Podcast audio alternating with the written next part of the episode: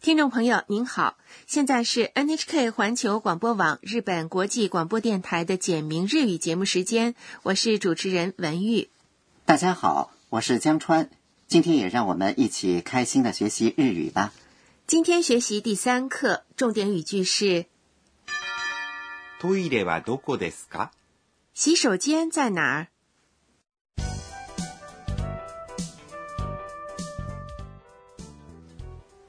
短剧的主人公是一名泰国留学生，名叫安娜。上一次，安娜给了小英一件泰国礼物。小英是负责照顾安娜生活和学习的辅助生。今天，安娜让小英带她到学校里去看看。好，我们来听第三课的绘画，重点语句是トイレはどこですか洗手间在哪儿？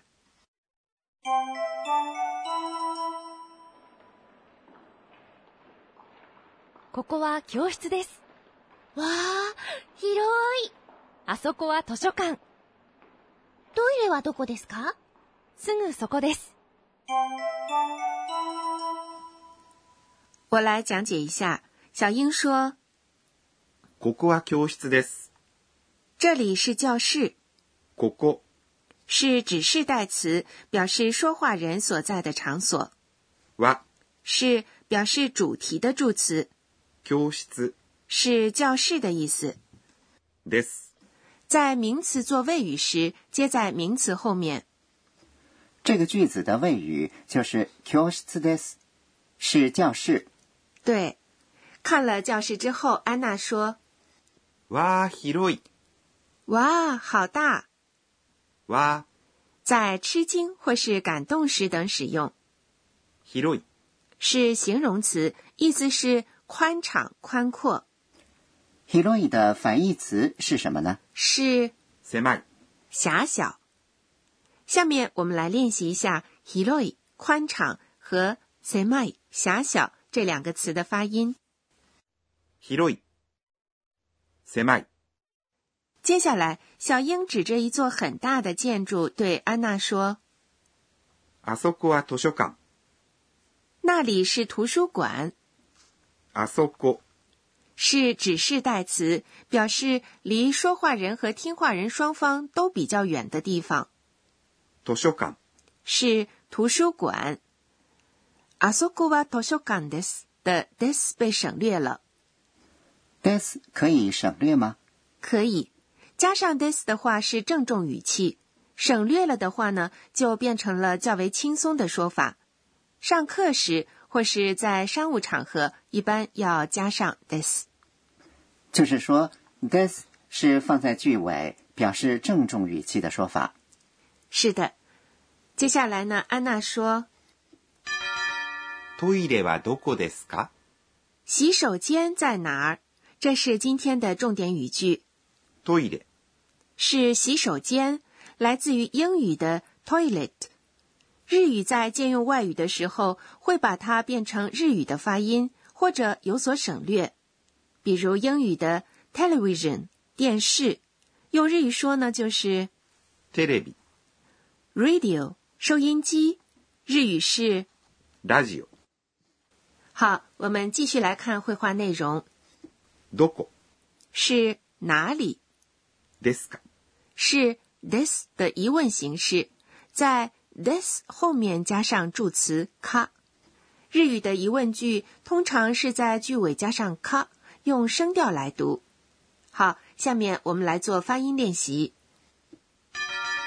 トイレはどこですか小英回答说すぐそこです。：“就在那儿すぐ。”是副词，在这里是距离很近的意思。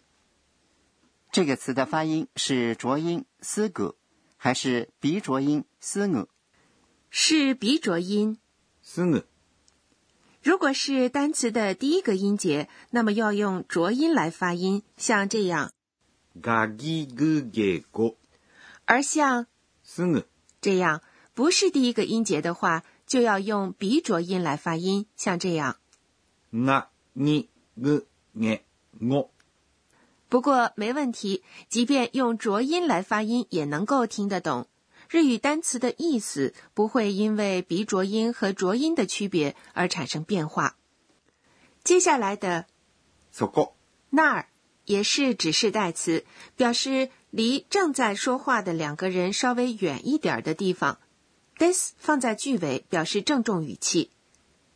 好，下面我们再来听一遍第三课的绘画，重点语句是トイレはどこですか“洗手间在哪儿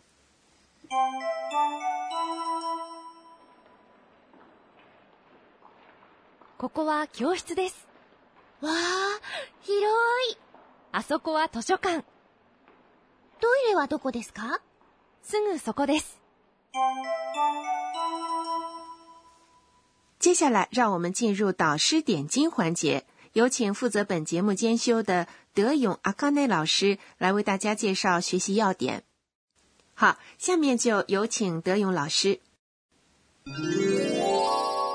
私が教えましょう德勇老师说，表示人、物和场所的指示代词各取其第一个假名，将它们统称为 “koso ado 系词汇。具体说来呢，就是これ、这个、ここ、这里この、用来修饰名词的这个，它们都是以 “ko” 打头的指示代词，属于 “ko” 这一组，表示与说话人距离比较近的人、物或场所。それ、那个、そこ、那里。その、用来修饰名词的那个，它们属于 “so” 这一组，表示离听话人比较近的人、物或场所。但如果听话人和说话人在一起的话，则表示离双方都稍远一点的人、物或场所。あれ、那个、あそこ、那里，あの、用于修饰名词的那个，它们属于啊这一组，表示离说话人和听话人双方都不近的人、物或场所。另外还有どれ、哪个、どこ、哪里，どの、用于修饰名词的哪个，它们属于都这一组，表示方向的时候使用下面的说法：こちら、这边、そちら、那边、あちら、那边。どちら、哪边？口苏阿多系词汇很常用，非常重要。以上是今天的导师点睛。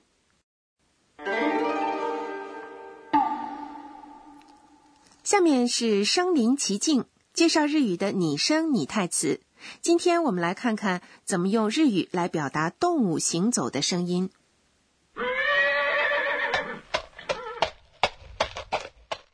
这是马蹄声，用日语怎么说呢？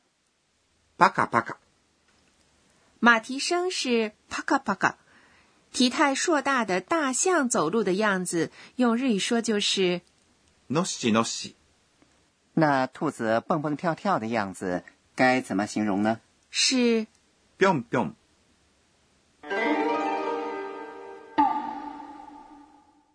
身临其境，今天为您介绍了パカパカ、のっしのっし、ぴょんぴょん。